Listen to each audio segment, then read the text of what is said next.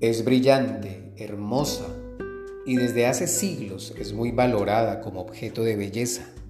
Además, son variadas en su tamaño, color y forma.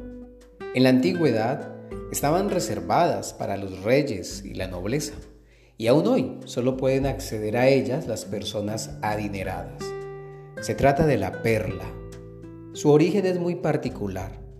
Cuando un cuerpo extraño se introduce en la ostra, genera un proceso infeccioso y el mecanismo de defensa del molusco consiste en cubrir con nácar el objeto extraño y sanar la herida causada por la infección.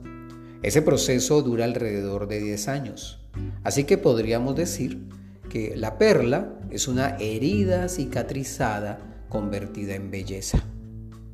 Las personas somos vulnerables.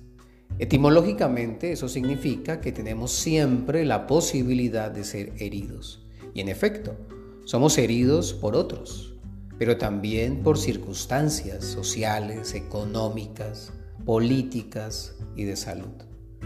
El psiquiatra Víctor Frankl afirmaba, la vida del hombre no se colma solamente creando y gozando, sino también sufriendo. Es decir, hay que aprender a integrar el sufrimiento a la vida.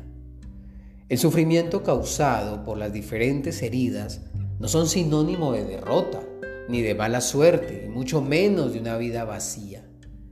Las heridas de la vida y el sufrimiento que ello conlleva son también una oportunidad para que a través del nácar de la actitud puedas convertir tu herida o tus heridas en una bella perla. ¿Y tú?